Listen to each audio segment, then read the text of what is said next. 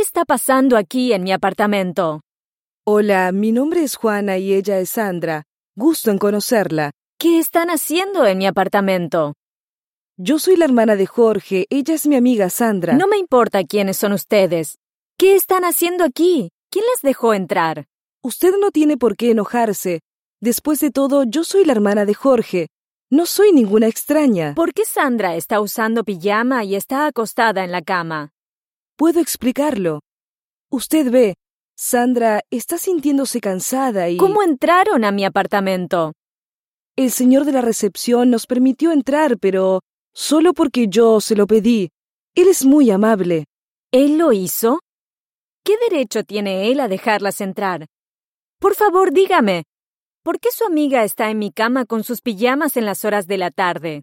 Yo empecé a decirle, ella está cansada y solo quería dormir un poco antes de que Jorge regrese a la casa.